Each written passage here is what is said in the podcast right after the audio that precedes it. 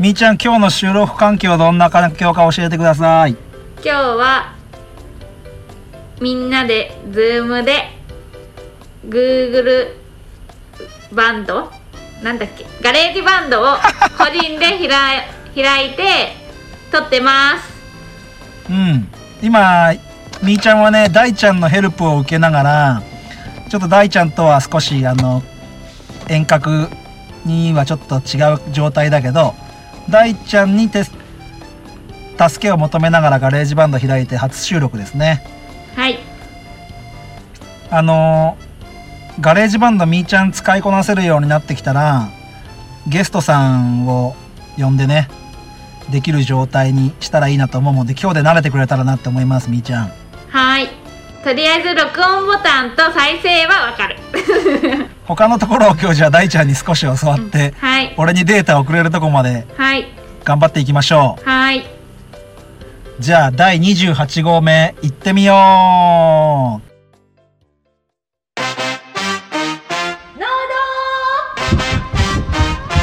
富士山ゴ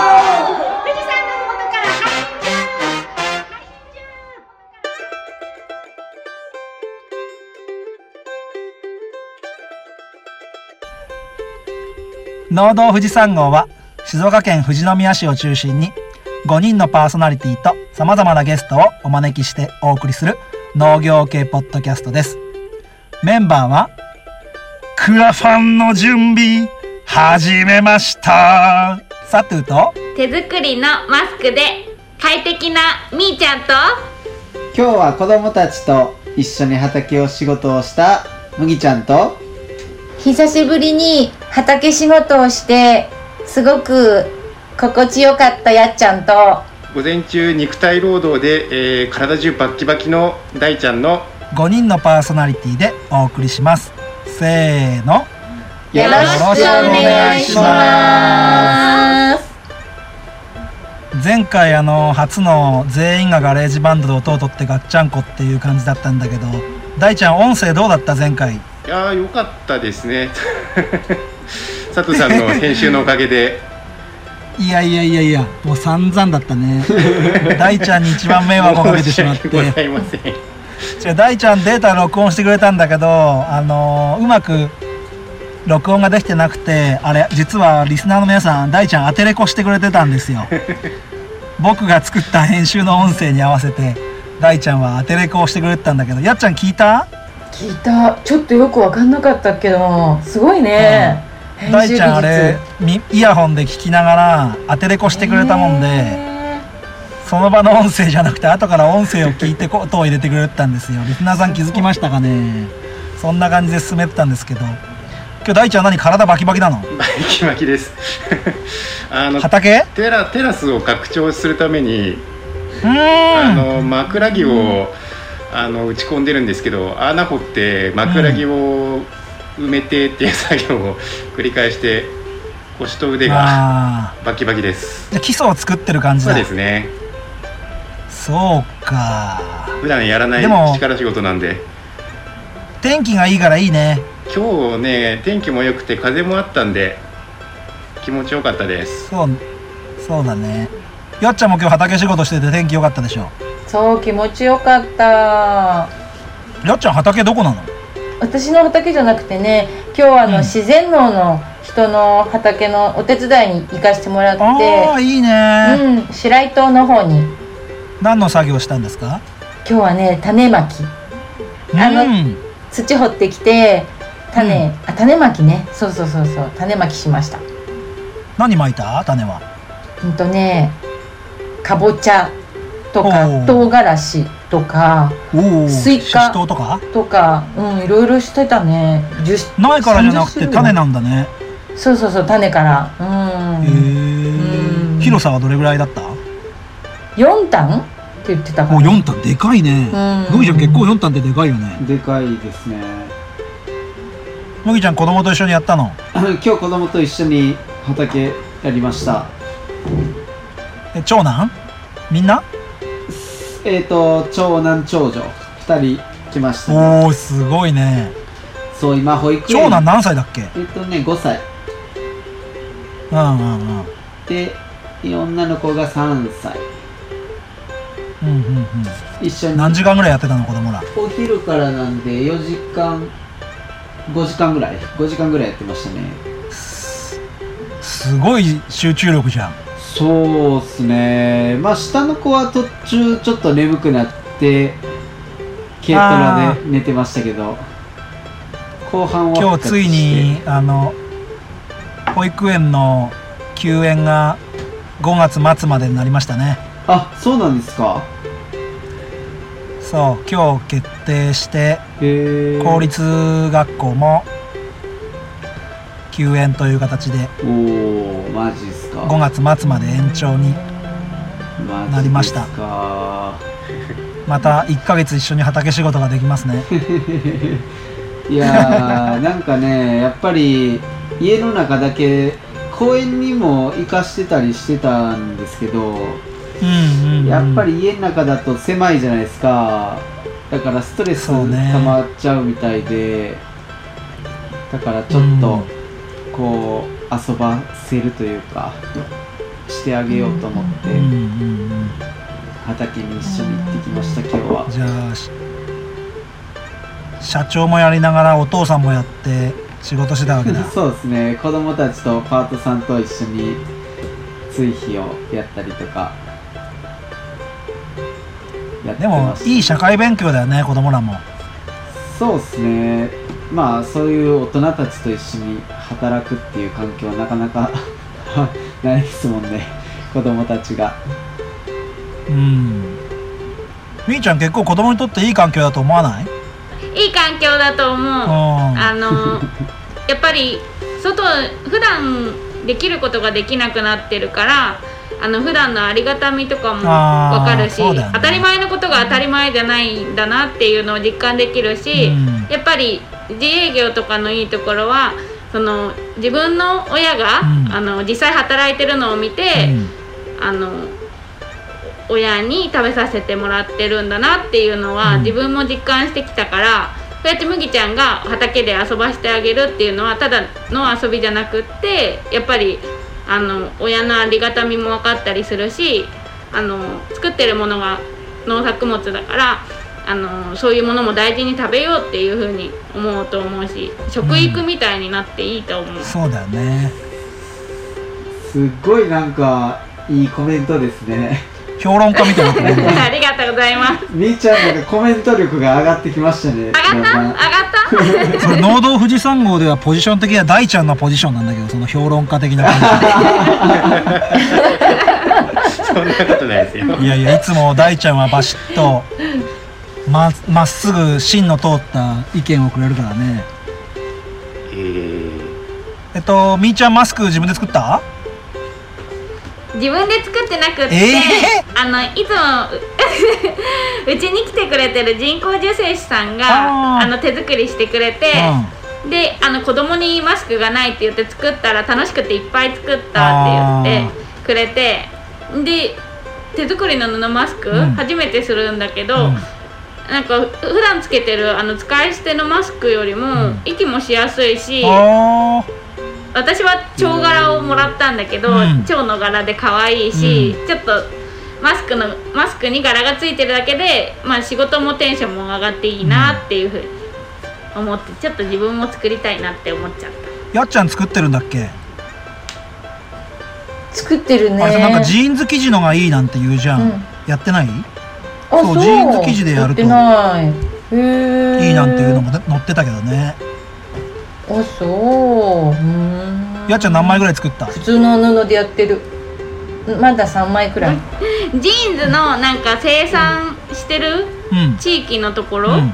ジーンズジーンズの生地の生産地域のところでマスク作ってるって言ってた。ジーンズ生地で。ジーンズって関西じゃないっけ麦ちゃん。岡山だっけ？岡山ですね。岡山生産量多いんいやあの一番生産が多いのは。うんうんうん。そうか。じゃあ足の告知になっちゃいますけどクラウドファンディングの準備を進めております。あのメンバーにも送りましたが見たでしょうか？はい。あありがとうございます見ました見ました。あのーリターンを3種類みんなで一生懸命考えたんですよリスナーの皆さん。えっと1000円3000円5000円でえっとそれぞれリターンをを準備をしてあるんですけどこれあの Facebook とかオープンチャットの方で伝えていく形を取ろうと思うのでしかるべきタイミングで Facebook オープンチャットの方で告知していこうと思います。5月の中旬の土曜日スタートで、えっと、3週間ぐらい6月ぐらいまでの間で目標は12万円ぐらいを目標にクラウドファンディングをスタートしますのでぜひあの力貸していただけたらなって思うんですがただ今こういう時なので、あのリスナーさんも無理をなさらず僕ら、あの自分たちの活動のために皆さんからお金いただくかどうかもすごく悩んだんですけどその比較的声をかけた中ではいいよ出すよって言ってくださる方がオープンチャットだったり自分たちのつながりの中でもいてくださったのでこれはチャレンジしてみようって形で踏み切る形です。パーソナリティの中でもあのよしみんなでみんな一致でやろうっていう感じでスタートではなくていろいろみんなの中でも考えがあって悩みながらだったんですけど最終的には僕の方で判断させてもらって、えっと、クラウドファンディングの準備進めてますのでまた皆さんに始めていこう始めていく時は伝えていこうと思います。5月の中旬にスタートしますのでぜひスタートの3日が大事だってクラウドファンディング言われてるので協力していただけたらなっていうふうに思います。じゃあ今日の内容はみーちゃん何ですか？今日の内容。えー、っと今日の内容は麦ちゃんののこのこ塾です。そうです。今日のメインディッシュは麦ちゃんののこのこ塾です。じゃあ大ちゃんとみーちゃんで2人でのこのこ塾へ富士山号を言ってください。せーの。のこのこ塾へ富士山ゴー行ってみよ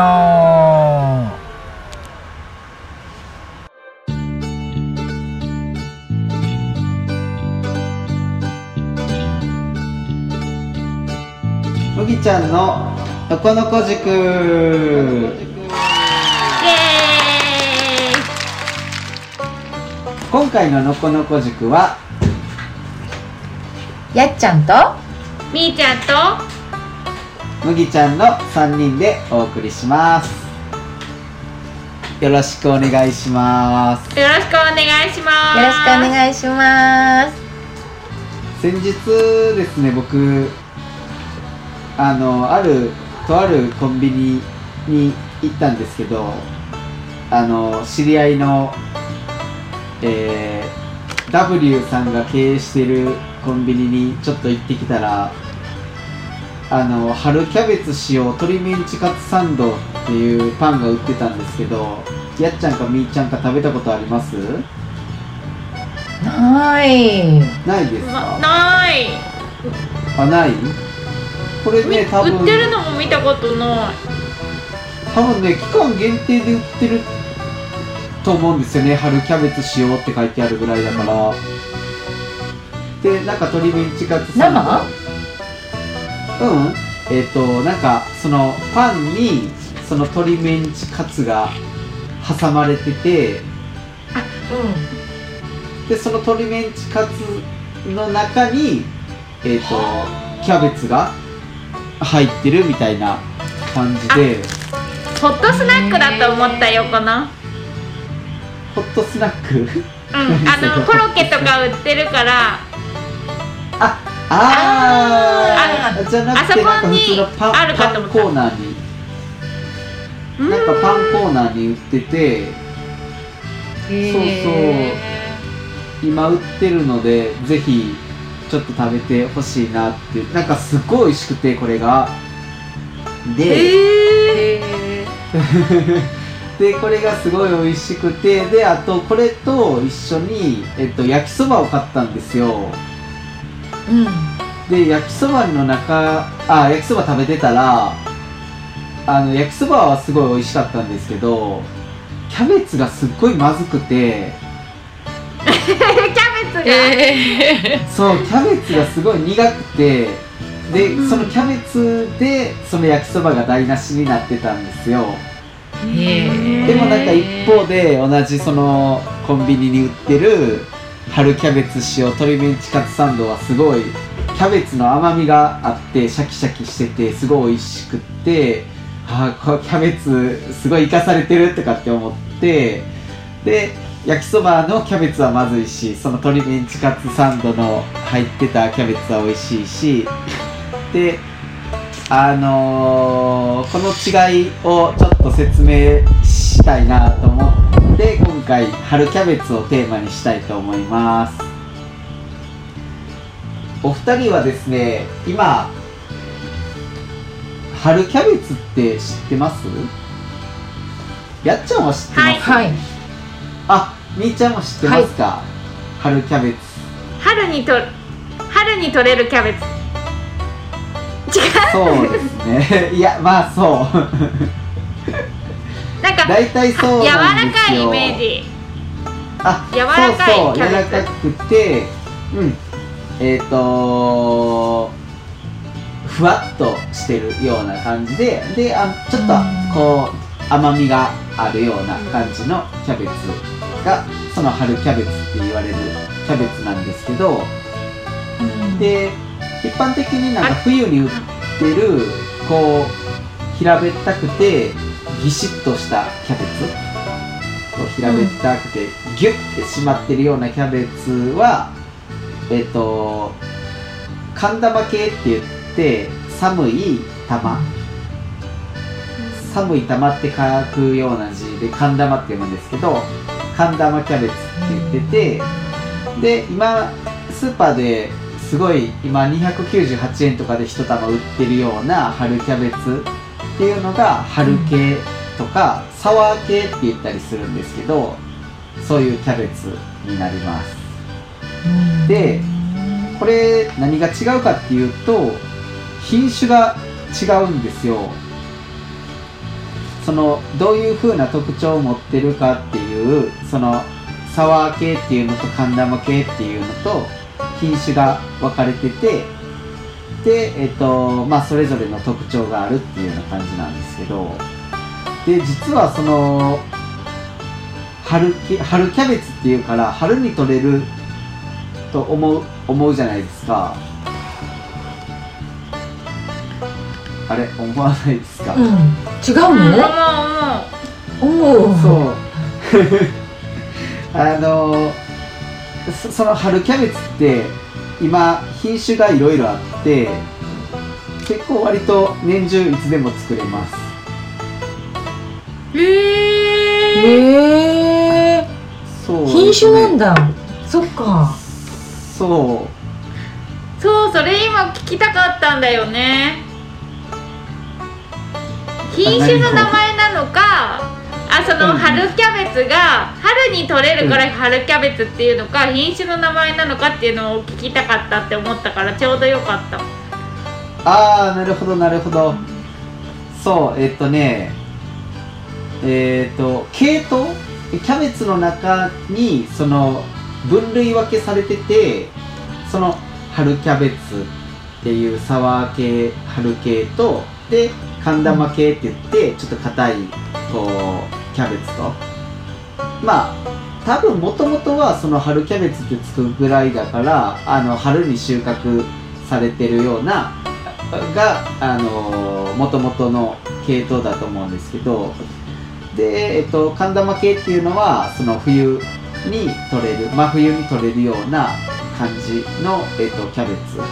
だけど今春系も、えっと、冬系、えっと、寒玉系もえっともう年中どっちも取れます。なのでその春キャベツを、えー、と10月とかに取ることもできるし11月12月とか1月2月とかに取ることもできます。はい。で寒玉系もえっ、となんだろう今？え どうした？はい質問。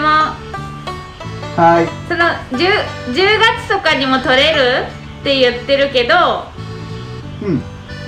あんまりなんかスーパーとかで見ないし。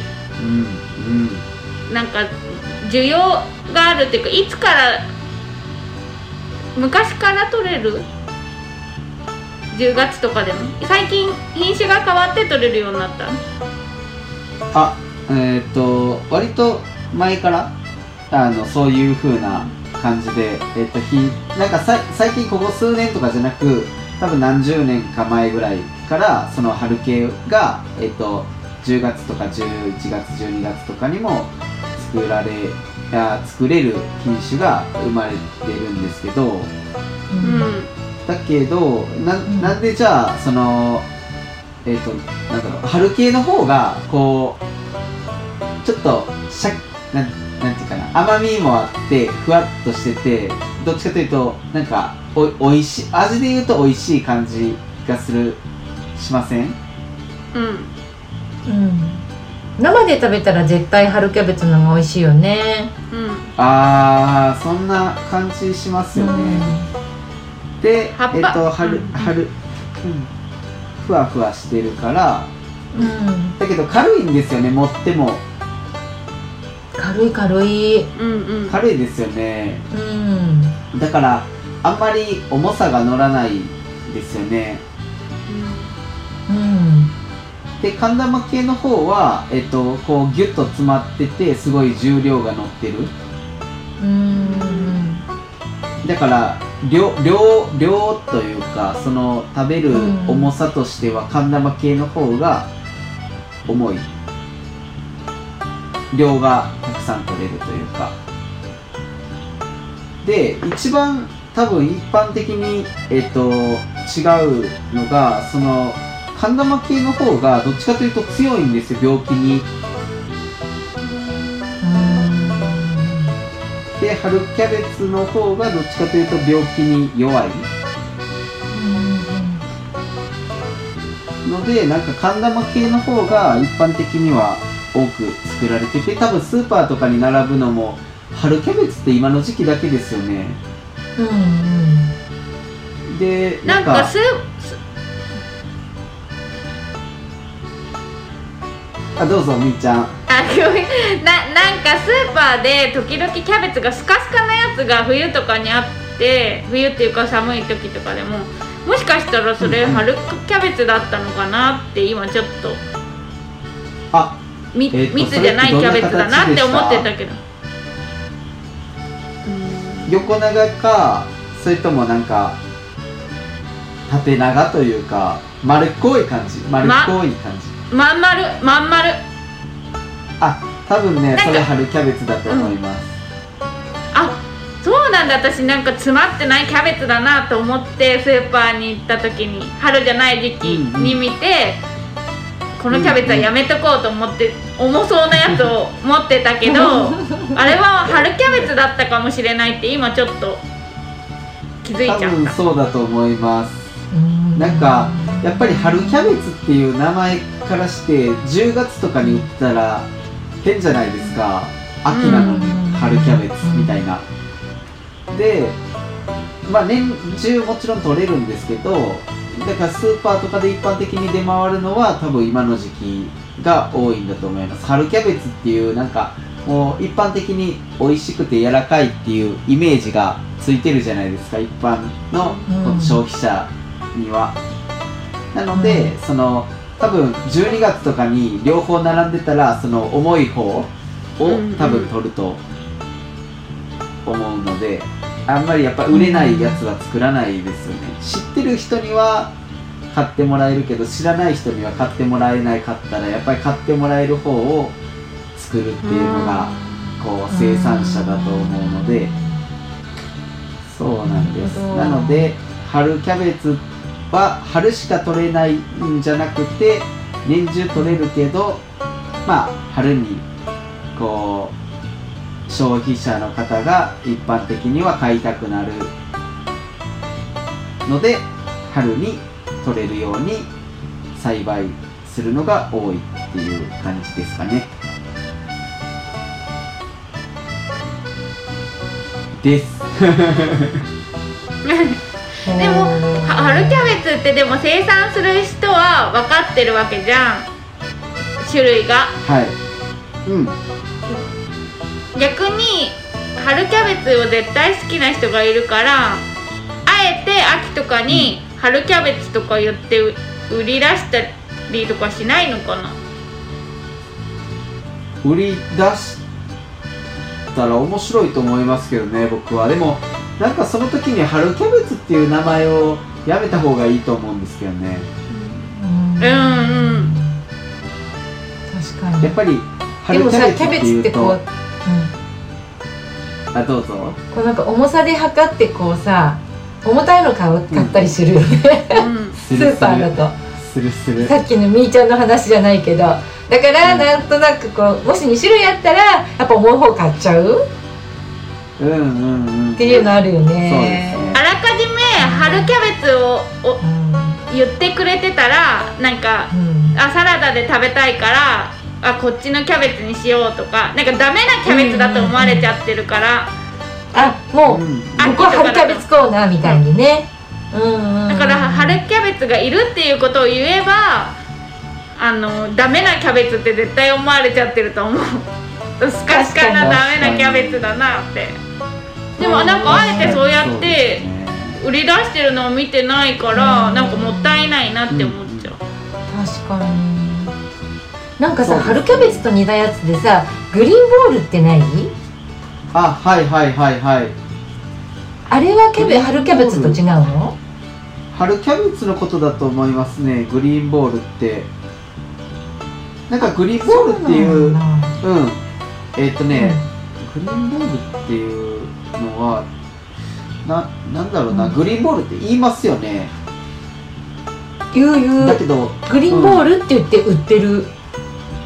あ売ってる時にもグリーンボールってついてます？うん。ついてる。私すごい好きだからそれ見つけたら買うさ。うんへえそんな感じで春キャベツみたいなブランドがあればいいんだよねあそうですね。確かに。うん。でそれグリーンボールはえっ、と、なんだろう。その春以外にも売ってます？売ってる。じゃあそうかもしんないですね。えっ、とそのボール系ななんていうんですか？品種っていうと一般的にはえっ、とそのえーキャベツのえっ、と例えば寒玉系のなんとかとかっていう名前がついてると思うんですよ。例えばなんだろうなえっ、と今ちょっと品種カタログを見てるんですけどえっ、と寒玉系のキャベツの中の寒玉系の YR 銀次郎とか冬系、ううんん晩中冬982とかなんかそういう風な名前がついててでえっとねその種苗会社によっても多分系統をそのつけてるのが違うとかっていうのもあると思うんですよ。でねグリーンボールってなんかえっ、とどういう風なのっていうとなんかちょっとあんまりよくわからないですね。品種の名前じゃないですよねグリーンボールって。なんか春キャベツとさ冬キャベツの合いの子みたいなのっているのかな？それがグリーンボールとかかな。ああそうかもね。本当にボールみたいにまん丸でちょっとちっちゃくってそれでねバッカうまなのそのキャベツは。キャベツとかグリーンボール。美味しさが違うさへえ春キャベツとはまた違うんですか？春キャベツってふんわりしてるでしょ？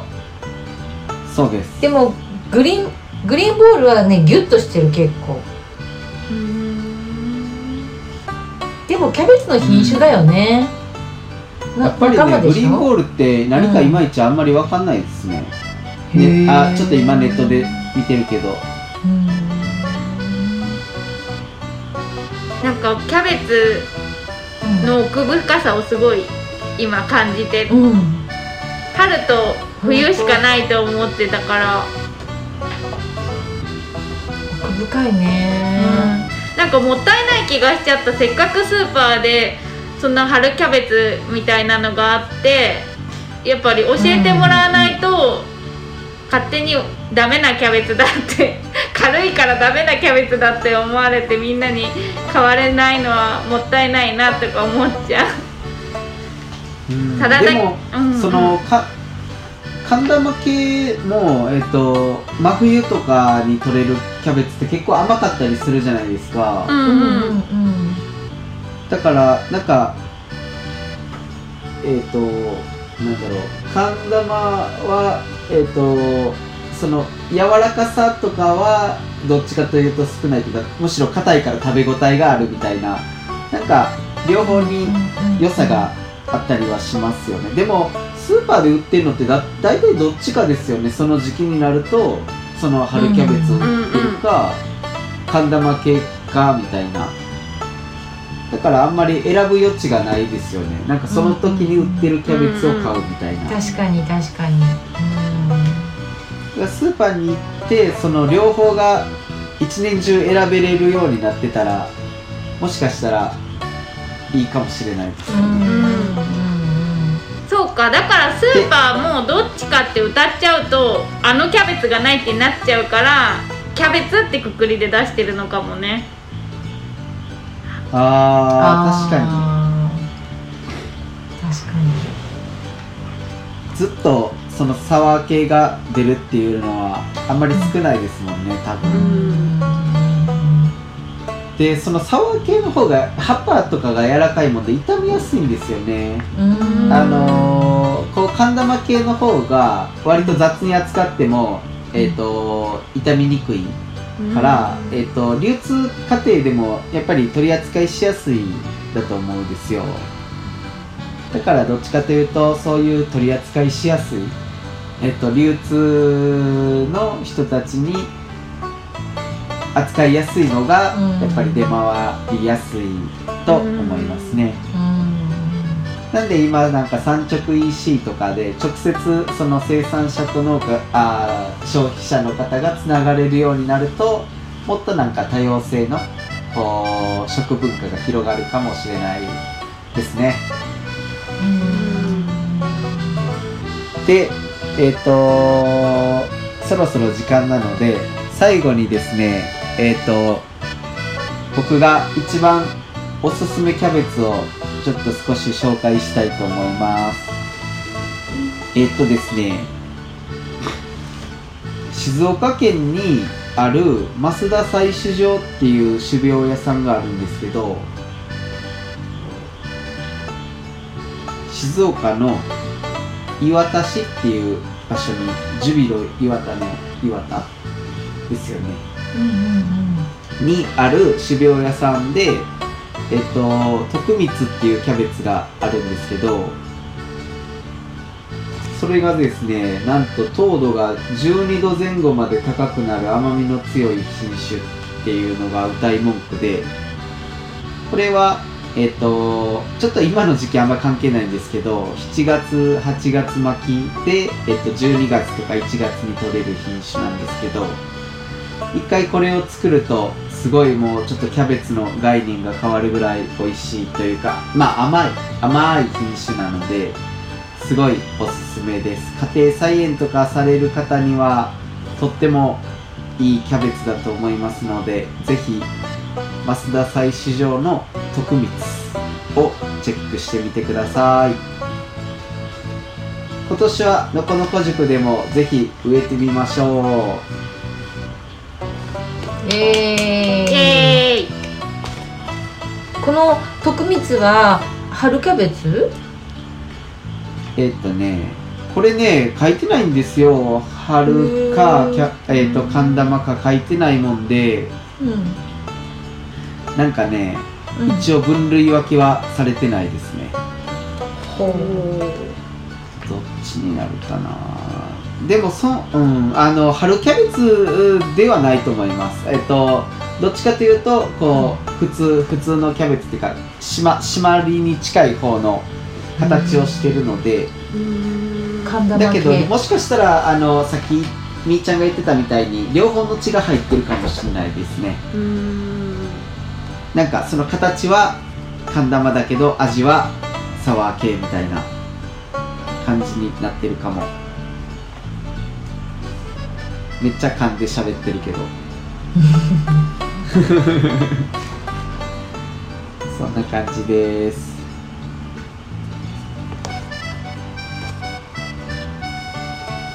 あ書いてました。食味を追求した。食なんかねえっと品種のカタログって大体食味とかっていう名前ああ名前っていうか、えっと言葉を使うんですけどまあ食味って味ですね。味を追求した春系でも寒玉系でもない高品質のニュータイプって書いてます。へ らしいですよ。はしはは葉っぱの質はサクサク感があり水分含量が高く玄関期では糖度が12度前後まで高くなる甘みの強い品種ですって書いてます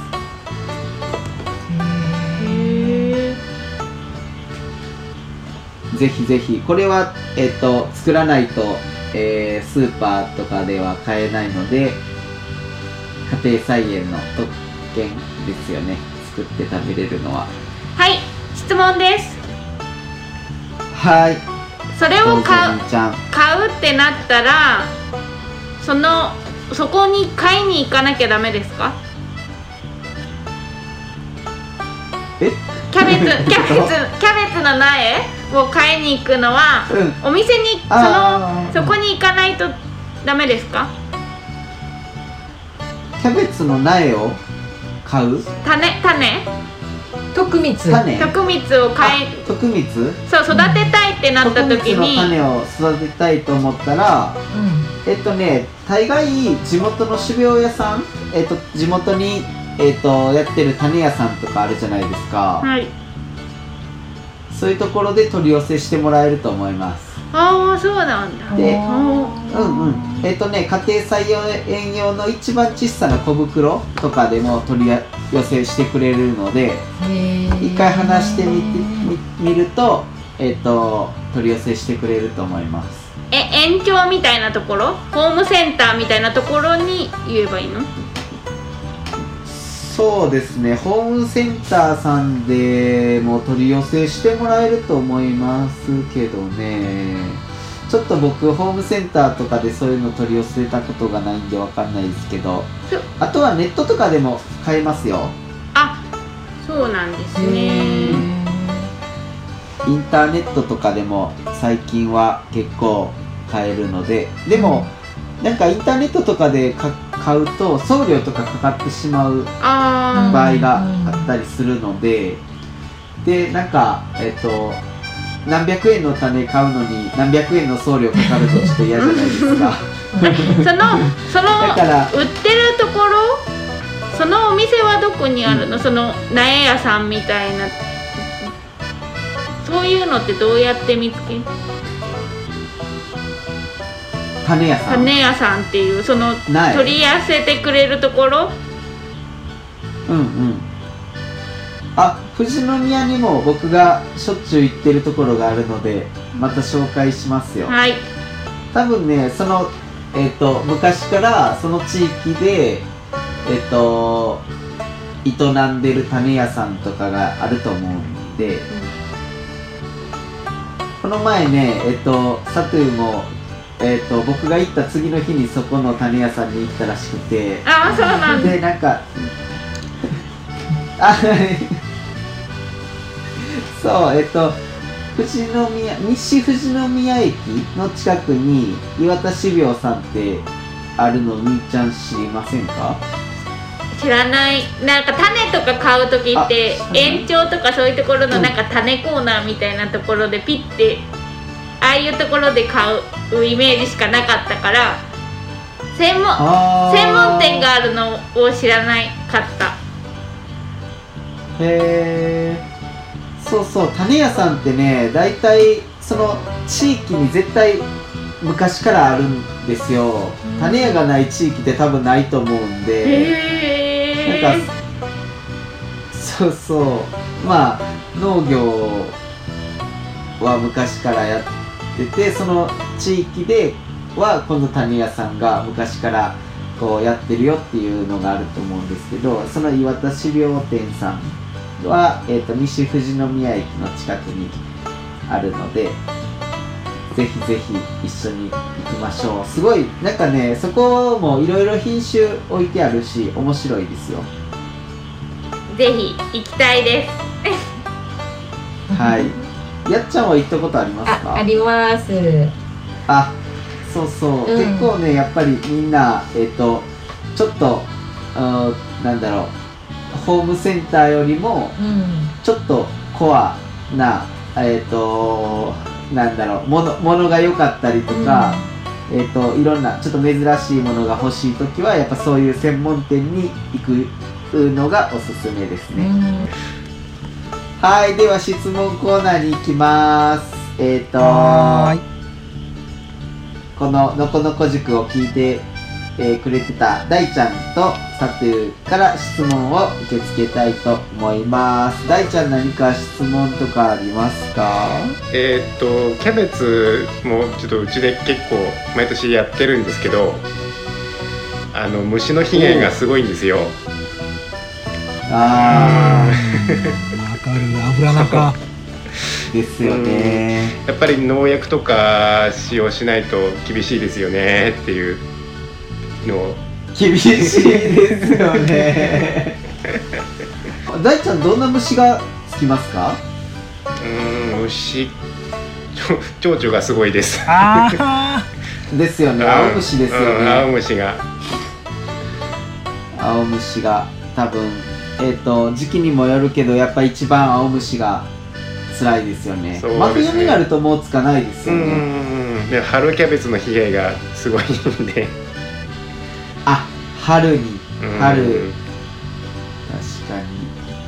あの防虫ネットとかかけたらあの悲惨なことになりますよね。やっちゃやったことあります？あないですないです。大ちゃん。あないですか、うん。あのよくなんか防虫ネットうんうんうん。虫を防ぐためにネットをかけてこう虫が入ってこないようにしようっていう試みをすると、はい。もう逆に虫かご状態になって。防虫ネットかけてると中見にくくなるじゃないですか。あなるなる。なんで むしろ虫かごみたいな。観察し放題みたいな。食べ放題バイキングコーナーみたいな。そうなんだ。防虫ネットはおすすめしません。わかりました。ありがとうございます。やっぱりあのーそうですね。えっ、とまあつわものはこうお箸を持って捕殺しに行くっていうのを聞いたことあるんですけど。テレトールだねテレトール。やっぱり。テレトール。手で通るなかなかねやっぱりそこまで毎日キャベツ見れないですもんね。うーんやっぱり適度に。そうですね。薬を使えばまあ必要最低限というか、うんうんうん。あのいその方がやっぱりいいですよ、大ちゃん鶏さんとかハウスの中に話して青虫食ってくんないかな？キャベツ食われちゃうキャベツ食っちゃうか 虫より甚大な被害が。ななんか虫だけ食ってくれる鳥さんいないかな？あ鳥じゃない方がいいか。あうん鳥さんじゃなくて虫を食ってくれそうなの。いないか。モンシロチョウですよね、うん。キャベツによくつくのは、難しいよね。俺もね同じ質問しようとしてたんだけど、ね。今大ちゃんが聞いてくれたからじゃあ俺の方はさ家庭菜園でやりたい方が聞いてるとしてさキャベツってプランターはいはい。可能、うんえっとね今あのーやっぱりえっと種苗会社さんでえっ、とまあここ数年というか何年か前から、うん。えっ、と食べきりサイズのキャベツ？そうねそうねミニキャベツっていうのが各家族用のそうね、えっと白菜もそうですけどミニ白菜とか、ミニキャベツって言ってこう、スーパーでもコーナーがあるぐらいだもんね。ああります？食べきりサイズ野菜コーナーみたいなさ。へえそうあるある。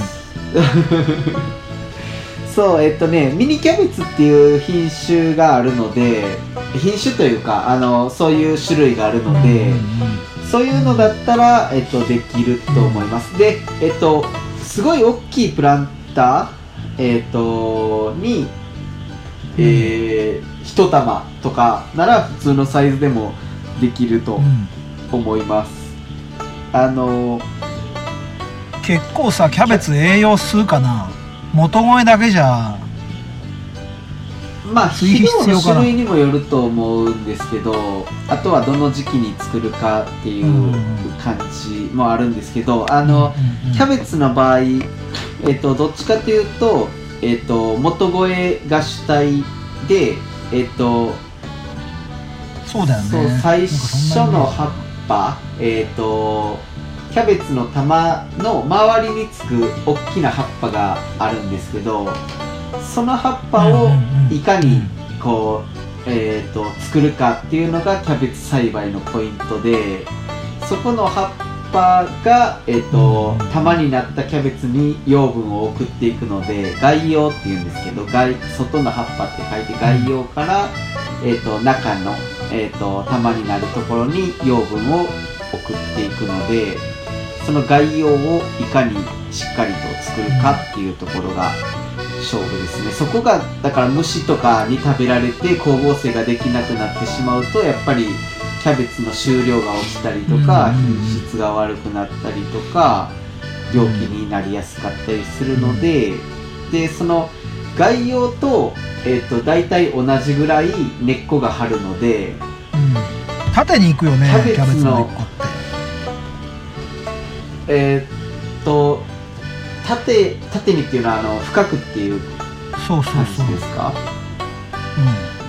うあそうです。えーっと深くってまあどれぐらい深くかあれですけど大体そのキャベツのえーっと高さよりは長くはなりますね、うん。で横にも結構広がりますよ。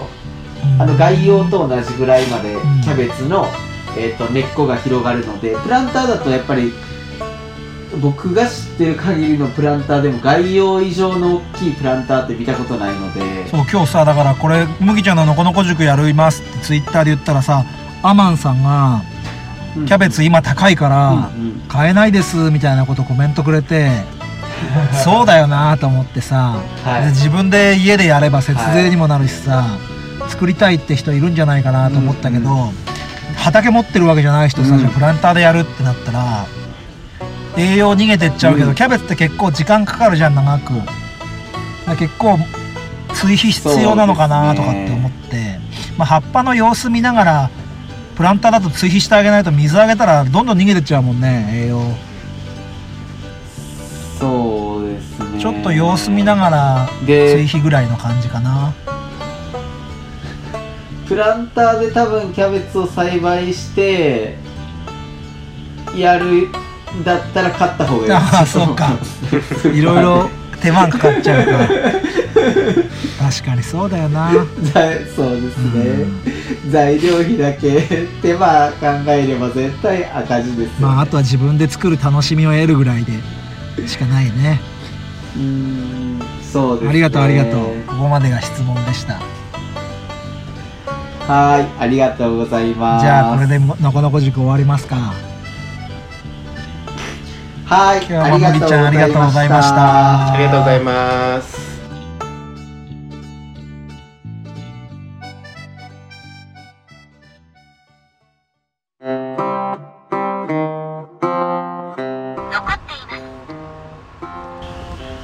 デザートはサトゥー、麦ちゃん、やっちゃん、大ちゃん、みーちゃんの全員でお送りします。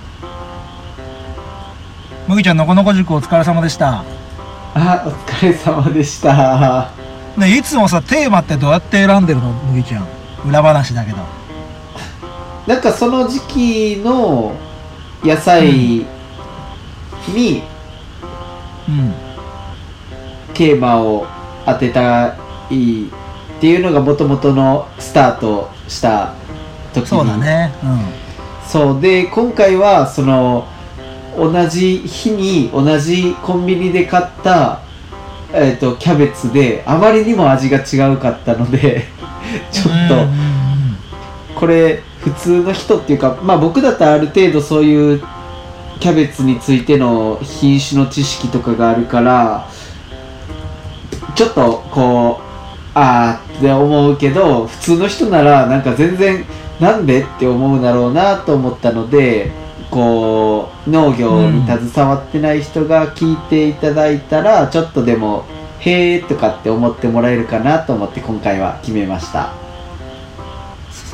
そうだよね。なんか家庭菜園やってる方とかさあのーうん。自分で畑持ってみたいけどできない方とかがさ聞いて麦ちゃんのやつ聞いてイメージできてさワクワクしてくれたら嬉しいよね。そうですね。よりなんかそのちょっとでも農業にえっ、と距離が近くなるといいなと思います。うん。実は前回の麦ちゃんのさあのー富士山座談会すごいはい。視聴率がいいんですよ、へえやった意外に農家さんが多分ね多く聞いてるんじゃないかなって農道富士山号ね思うんだけど多分非農家の方もいらっしゃると思うもんでうんうん。すごくそういう方に向けてものこのこ塾って大事だろうななんて思ってるからこれからも麦ちゃん頑張って。よはーい。ぜひぜひろしくです。その農道富士山号のコンセプトの牧場と畑とキッチンをつなげれるような感じになりたいですね、そうねやっちゃんさあのー高飛さんから春キャベツの調理法なんてあったけどさ、うんうんうん。あの脱力系マクロビチャンネルではキャベツを扱うって今までにはあったの？はい今までないかなそう言われてみると。キャベツってさ一番俺が思う一番美味しい食べ方ってホイコーローかなって思うんだけどやっちゃんキャベツの食べ方一番好きなのは何？うん私ね塩キャベツ。あーそれがあったか。俺も今順位塩キャベツが1位になった。なんかそれでそうだ塩キャベツ？そう春？そう焼肉屋とか行くとさ、うんうん。あるじゃん。ああーあるあるあるある。あ韓る国海苔とかごまとかあいいねいいねごま油とか入いいってるやねやべえ超興奮した今。つそうあれさなんか冬キャベツで食べてるより絶対春キャベツのが美味しくない？そうだねそうだうね、でもあれで、うん。なんかちょっと食べ応えのある硬いのも僕で好きですけどあ確かに。の芯の部分とか、うんちょっとこう歯ごたえがある感じの方が僕は好みですね。え大ちゃんとこはどっち作ってんだっけ？キャベツ。基本春キャベツですね。おへお料理何に使うの？春キャベツ。春キャベツ浅漬けとかにしますね。ああつけちゃうんだやっぱ。うーん。えお店で出してる？お店で販売はしないですけど、うん。ランチで、うん。あのーサラダと一緒に添えたりとか。ああきゅうりと一緒に浅漬けにしたりして出したりしますね。やっぱ熱加えるってなるとキャベツちょっと大変か。うーんそうですね。春キャベツなんでやっぱ火通しちゃうとぐでぐででちょっと溶けちゃったりしちゃうんで、やわあー柔らかすぎて、うんうんうんうん。うん、さっき言ったみたいにあのやみつきキャベツみたいな感じで出したりもしますねやっちゃん加熱しちゃうとキャベツってやっぱ栄養素的には抜けちゃいそうな感じなのかな？えーじゃないやっぱりあの蒸したりとかビだよねやっぱね。蒸したりとかすればねある程度残るけど。ああ蒸すか。うん。うんうんうんうん。みーちゃんは何の食べ方がキャベツ好き？うん春キャベツはやっぱサラダとか生で食べるのが好きで、うん。あの冬キャベツはあのもつ鍋とかいろんな鍋の、鍋に入れて芯の部分とかがよーく煮えて甘いやつが好き、あのおでんのロールキャベツみたいなのもうまいよね。うんうん。芯が柔らかくなっててさ。うん。うまいよね。ポトフとかでもいいよね、うんうん。まあ、これからの時期じゃないかポトフは。ちょっとねこれからでね。そうだよね今日のコーナー。味しいあ。うん。どうぞ麦ちゃん。あいや美味しいキャベツって何も料理せずにそのまま丸かじりでも美味しいですよね。そうだね。と思って。俺台あ無しになキムチの素ってあるじゃん。うんわかる瓶で売ってるやつ。ううんあれをねつけて食べるのが好き。へえうまそう。えーやったことない。俺辛いの好きだからさ塩キャベツも好きだけどそう焼き鳥屋のお通しでああいうのが出てくることがあってねもうそっからキャベツを辛く辛いタレで食べるのがすごい好きで。美味しそう。へそううまいよね。うん。高飛さんこんな感じでいいでしょうか？私たちのキャベツの食べ方一押しはやっぱ生で食べるっていうことで。料料理してねえじゃねえかってツッコミが入りそうだけど。本そんな感じ。でやっちゃんまたあのキャベツのあの脱力系マク料理チャンネル上げるときははい。教えてください、了解です。ぜひぜひ楽しみにしてます。はーい。英知の村休業はどう？そうですね。えーっととりあえず富士宮市から、えーっとん。5月の1日から6日はちょっと協力してくれって出てるんで、うん。あそうなんだ。市から来てんだ、はい、市から出てるんでそこちょっと協力しながらまあでも非常事態宣言が多分伸びそうな感じしますよね。うん。そうだうね。ーんまあそれ次第でもちょっと5月もダメかなっていう予想は立ててうん。いますね。まあまあ現状。企業さんとか見なが森ちゃんどらうぞ。市からの要請が来てるってことは市から何かえっ、とそういう援助金みたいなのは出るですか？あ出ます出ます。そのお。1日から6日のまで休んだよっていうことを申請すればえっと1店舗だと30万。2店舗以上持ってると50万もらえるはずです。うーん。素晴らしい。一日？いやいやいや その間あの6日間だけ。そその期間ね。期間で。うん。プラス雇用調整助成金かそうですね。あと、えっ、と持続化給付金っていうのも今日、えっと予算案が可決されたはずなんで明日から、うんうんうん。えっ、と月経でえっ、とね1ヶ月の売り上げが前年比で50%以上落ちてれば、えっ、とね個人で100万。えっ、と個人じゃなくて元木と200万とか300万だったかなっていうのもあるんで、明日早速それを、えーやる作業があります。まあ、そこら辺はね。社労士の人とかが結構手伝ってくれたりとかしてて、うん。社労士の人も結構今パンク状態っていう話は聞いたりしますね、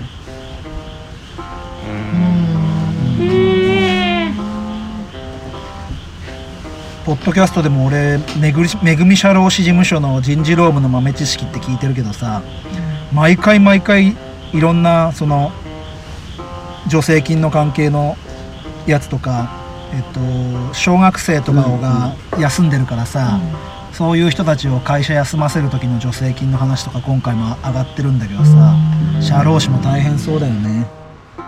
この前だからさ収録麦ちゃんの富士山座談会やった後にあのパーソナリティの中でクラウドファンディングのリターンをさ考えようなんて言ってさあのーまああある金額、まあ、詳しくはオープンチャットとフェイスブックの方で話すけどある金額出してくれる人にはさあの僕らの手書きのやつをやろうって大ちゃん考えたじゃんはいはいはい。あの後のやっちゃんのレスポンスすごくなかった？あの短時間であのクオリティを持ってくるとは、あのー僕もちょっと書いてみようかと思ったんですけど これにこれを超えられるものは書けないと思って。やっちゃんあれ何分ぐらいかかった？えー、い1時間半ぐらい。いやあれで十分じゃない麦ちゃん。正直、うん。あれでいいと思います。十 僕ねちょっとし分でしょたらこれ配信したらえっと Facebook とオープンチャットにやっちゃんが描いてくれたあの絵をあのこれサンプルですって感じであげようと思うんだけどやっちゃんいい？あもう全然もちろんいいですよ。うん。いいいいよかった。なんか2パターン作ったじゃんね。うん作ってたそた。う。なんかいろいろとこう組み合わせが変わるとまたセリフが変われていいかななんて思って。うんうん俺あの富士山がネギ持ってるやつだったじゃん、うんうんうんうんあれがいいなと思った。あああっちか。うんうんうんうんうんうんうん。そんな感じでなんだろうリスナーさんにも興味を持っていただいてぜひ Facebook とオープンチャット。ただ見てるだけでも全然いいのでね。やっちゃんのスペシャルなあれと出来のいいあれを見てもらいに来てくれると嬉しいんですが。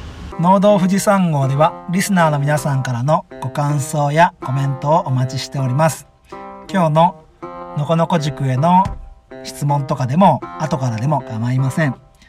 Facebook では、えー、農道富士山号で用意しています。Twitter は「ハッシュタグ農道富士山号」でつぶやいてください。Gmail も用意しています。Gmail アドレスは noudou223go.gmail.com です。それから LINE の方でも匿名で入れるオープンチャットというのをご用意してます。Facebook やえー、とポッドキャストの詳細ボタンの方を開いていただければリンクを貼ってありますのでそちらから入ってきていただいて僕であればサトゥーっていう名前でオープンチャット入ってますのでぜひ、えー入ってきてくださって情報を見ていただくだけでもいいですし、えー反応いただいてもすごく嬉しいです。また、えっと、ポッドキャストの方のレビューも番組の方で読み上げていきますので星5を押していただいたりえーもちろん星1でも僕らはいろいろ考えながらやっていきますしコメントいただけるとますます僕らのモチベーションにつながりますのでよろしくお願いします。では農道富士山号恒例また来週へ富士山号をみーちゃんお願いしてもいいですか？大ちゃんと一緒に。はい、はい。じゃあせーの。また来週へ。@이름 101.